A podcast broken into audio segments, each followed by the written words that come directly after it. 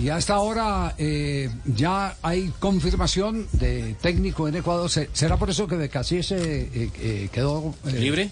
Libre. Sí, está libre, sí. Sí, sí. Porque, sí. porque metió todos los palancazos del mundo para quedarse con la dirección técnica de Ecuador. Metió más palancas que Barcelona. Yo que Barcelona la palanca del Barça, bueno. pero pero no, no, no terminó de convencer el, el perfil del entrenador y ya se fueron por el lado de un catalán, Félix Sánchez, conocido a medias nuestro, pero conocido porque estuvo en el último mundial, Félix Sánchez dirigiendo a la selección de Qatar. Le fue pésimo. Eh, ¿Se acuerdan que eh, la selección de Qatar nos había impresionado bien en la Copa América del 2019? 19 en Brasil. que se jugó en, eh, en Brasil. un equipo... a ser campeón de su confederación, ¿no?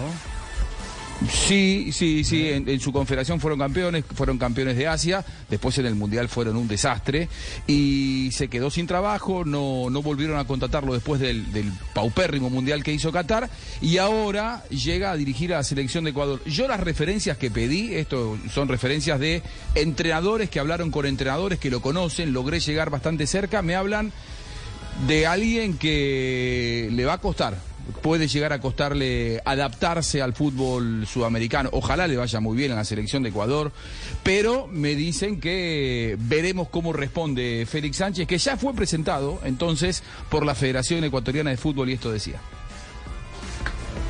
Un placer estar aquí. Muchas gracias al presidente y a todo el Consejo por, por la confianza y la oportunidad. Bueno, creo que es un equipo, eh, la mayor, con un plantel joven, pero una mezcla de experiencia y juventud que le da pues que esté en un momento que puede ser capaz de competir a todos los niveles ante, todo, ante cualquier equipo. Conocemos bien el equipo debido pues a nuestro pasado, haber tenido que enfrentar y haber hecho un seguimiento. Pensamos que es un equipo que nos gustaría, dependiendo de los escenarios, evidentemente, y cada contexto, pero en líneas generales es un equipo que pensamos que tiene que ser más tiene que ser protagonista en el partido, tiene que ir con una mentalidad ganadora desde el inicio ante cualquier rival, adversario, contexto o, campeonato y que va a tener que poner las, las armas y los, las, las estrategias necesarias para poderlo conseguir. Teniendo en cuenta las características y los perfiles de los jugadores, nos gustaría que fuera un equipo pues con presión alta y que intentara ser más dominador del juego.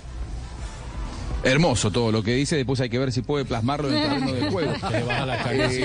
Porque a, mí no, a mí no me gusta, a mí no me gusta cuando un entrenador en su conferencia de presentación lo que hace es tirarle tierra al entrenador que se fue.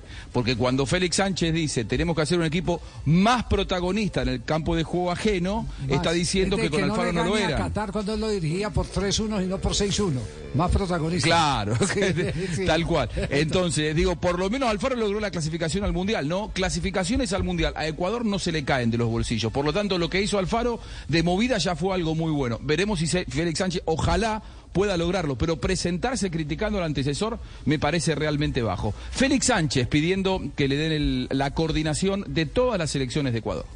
La selección ecuatoriana en jóvenes demuestra pues que el nivel está creciendo, que cada vez se compite y se está más cerca de las grandes selecciones. Pues bueno, son competiciones que sirven para ver a, nuestros jugadores eh, compitiendo al más alto nivel, hasta dónde pueden llegar y también nos puede dar una referencia a nosotros hacia dónde tenemos que ir, por dónde podemos mejorar y seguro que con un trabajo pues conjunto, integral con todos los, los, los miembros que forman parte de la Federación Ecuatoriana de Fútbol, trabajando desde desde las inferiores a la mayor, pues eh, trabajando todos unidos y en una misma dirección va a ser más fácil poder conseguir resultados. Como he dicho antes, no solo a nivel de ganar competiciones o ganar partidos, sino también de crear cada vez pues mejores jugadores que sean reconocidos no solo en Ecuador, sino en todo el mundo. Bueno, con la estructura catalana, ¿no? No solamente ganar, sino además jugar bien, como dice Xavi en Barcelona. Llega con un cuerpo técnico que él lo conoce de mucho tiempo. Como, como, bien se comenta, no es la figura de Félix Sánchez, soy la cabeza visible, pero vengo con un cuerpo técnico con el que llevo trabajando durante ya muchos años, lo que hace pues que, que el proceso de todo lo que es entrenar y preparar eh, convocatorias, todo lo relacionado con, con, la selección, pues es, es un proceso ya que, que estamos habituados. Vamos, voy a venir, aparte de mi persona, somos cinco personas más, preparadores físicos, analistas, asistentes y entrenador de porteros, arqueros, perdón. Y bueno, con, esta, con este grupo pensamos que conjuntamente con ya la estructura que hay aquí vamos a, ser capaces de, de armar pues un buen grupo de trabajo para empezar a competir. Había mucha preocupación en Ecuador porque la fecha FIFA arranca dentro de 10 días y tenían pautados dos partidos contra Australia y no tenían eh, quien los dirigiera. Bueno, ahora será Félix Sánchez, precisamente con respecto al rival de turno se eh, refirió el entrenador. Tenemos una fecha FIFA que es ya muy cercana. Eh, el conocimiento previo nuestro de la, de la, de la selección eh, en el pasado ya ha hecho pues que tengamos un conocimiento profundo de lo que es eh, el plantel. Llevamos ya pues varias, varias semanas también pues eh, hablando con la federación de que quizás se podía dar esta opción y obviamente pues ya estábamos haciendo un seguimiento pues de, de, cómo estaba la situación de los, de los distintos jugadores y bueno pues en breve ya vamos a sacar la lista, que pensamos que es una lista pues que van a ver evidentemente muchos, muchos de los jugadores que estuvieron en el pasado mundial, porque, porque evidentemente tienen el nivel, porque se lo merecen y porque a partir de ahora nuestro trabajo también es empezar a sacar valoraciones. Tenemos que empezar con un, con un grupo en la próxima semana, no es una lista cerrada, no se cierra las puertas a nadie, es simplemente empezar con un grupo de jugadores que evidentemente, totalmente merecidamente, vol volverán a estar eh, en la semana que viene en la concentración. En... Dirigió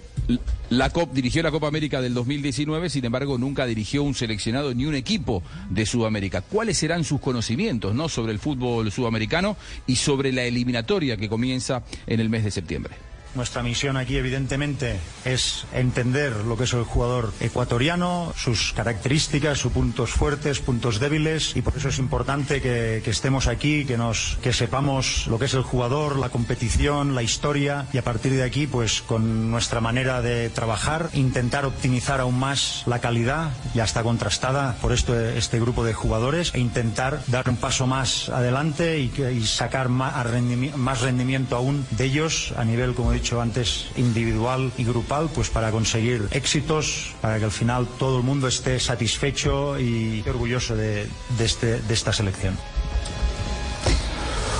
Muy bien, ahí está. Eh, Javi, a propósito sí. de, de, los cuerpos técnicos de Ecuador, el sábado 11, este que pasó antes de ayer, se venció el plazo para regularizar la situación contractual de Alfaro con la Federación Ecuatoriana. Ajá. Es decir, eh, se esperaba hasta el sábado eh, Alfaro y su cuerpo técnico, y como lo prevían debido al modo que se viene manejando la Federación Ecuatoriana, no hubo ningún tipo de comunicación entre las partes. Eh. No le quedó otra salida a Alfaro y a su cuerpo técnico de elevar y presentar la demanda formal a FIFA con los pedidos disciplinarios correspondientes. En el transcurso de los próximos días se presentará oficialmente la demanda, así que veremos cómo termina esa situación. Lo, lo, grave de una demanda ante FIFA es que la FIFA inmediatamente obliga a la cancelación. Es decir, no es como cuotas, eh, como le están pagando a Bolillo Gómez. Pagan mm. ya claro. el total de la deuda. Claro, de una. Porque, porque, cuando usted concilia con la contraparte, usted lo Se sabe. puede hacer, claro. Exactamente, usted puede pactar las cuotas, vea, págueme de esta manera.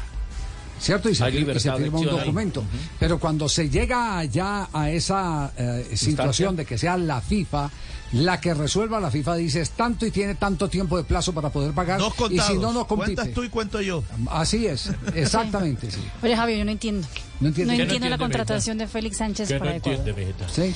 No entiendo la, por qué tienen que llegar a un, un, técnico extranjero europeo sin mayor pergamino para una selección ecuatoriana.